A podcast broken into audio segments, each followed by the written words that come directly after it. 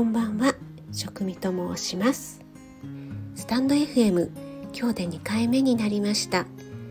1回目は初めましての自己紹介をさせていただいたので今日は早速聞くレシピ始めたいと思います。今日ご紹介するのはペペロンチーノ風まるです。これは私の YouTube 動画食味の今日にゃ何食べるの第1回目にあげたレシピなんですがこれが本当にとっても簡単でいろんな食材に応用できるので是非作ってみてください。今日はペペロンチーノ風ブロッコリーとペペロンチーノ風レンコンです。ブロッコリーもレンコンも今ちょうど旬なのでね手に入りやすいですよね。ちなみにブロッコリーは初夏と冬の年2回旬を迎える野菜なんです。冬は10月から3月くらいなのでちょうど今時期ですよね。レンコンもちょうど今頃ですよね。この時期で回るレンコンはお値段も安いですし物もいいのでおすすめです。ではまずブロッコリーから。材料23人分でブロッコリー1株。塩小さじ1杯半。これは茹でる時用です。にんにく1かけ。唐辛子1分の1本。オリーブオイル大さじ1塩。仕上げ用でだいたい小さじ3分の1くらい。黒胡椒少々です。まずブロッコリーは小房に分けて塩茹でします。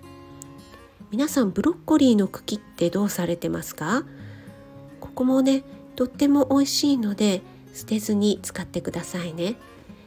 周りは硬いので少し切り落として適当な大きさに切ったら一緒に茹でます。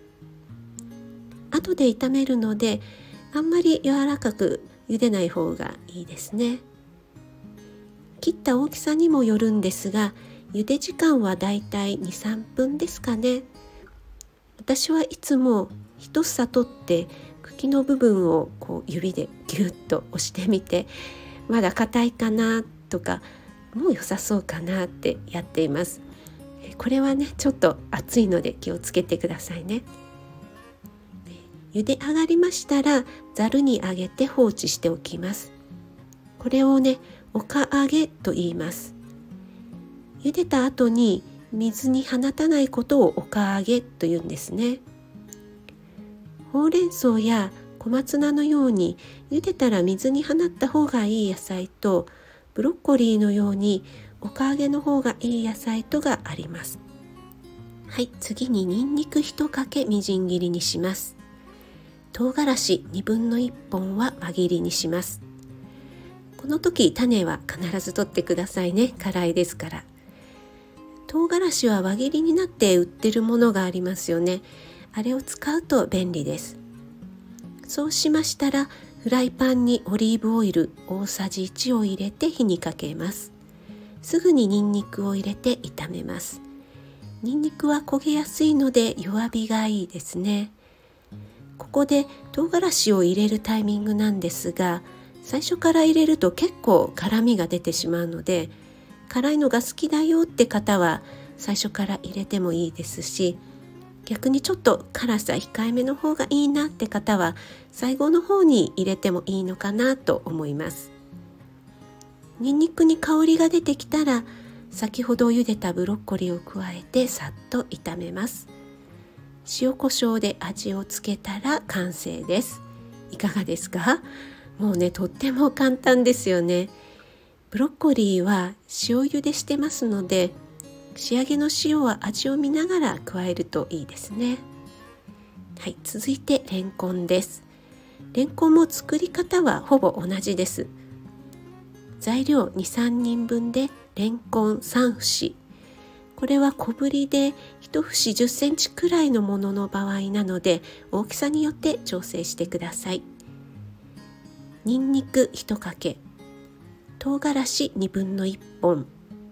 白ワイン大さじ1塩約小さじ1分の1黒胡椒少々。ブロッコリーと違うのは茹でなくていいところぐらいですね。レンコンは皮をむいて少し薄めの半月切りか大きければいちょう切りにします。あとは先ほどと同じように炒めるんですがレンコンを入れて少し炒めたところで白ワインを加えてください。こうすることでレンコンに火が通りやすくなります。白ワインがなければお酒でもいいですしお酒もないよって方は水でもいいですよ。もうねあるもので簡単に作っちゃいましょう。この後の作り方はブロッコリーと同じです。はい。このペペロンチーノ風本当に簡単であまり外さないと思いますよ。野菜がちょっと苦手だなって方もこの味付けだと食べれちゃうんじゃないかなと思います。男性でも家に帰ってからパパッと作れてしまうので今日のおつまみにいかがですか？ペペロンチーノ風の味付けはいろんな野菜に応用が効くので他にもキャベツセロリ今ちょっと時期じゃないんですけども枝豆やそら豆で作ってもとっても美味しいので是非作ってみてくださいね。今日はペペロンチーノ風最強ってことでペペロンチーノ風ブロッコリーとレンコンをご紹介しました、はい、今日でスタンド FM2 回目なんですが1回目の配信からいいねやフォローしていただきまして本当にありがとうございます。とっても嬉しく思っています。これからもお役に立てる配信をしていけるように頑張ります。YouTube、インスタ、Twitter もやってますのでそちらの方もぜひ遊びに来ていただけると嬉しいです。栄養士食味がお届けいたしました。それではまた。Have a nice dinner!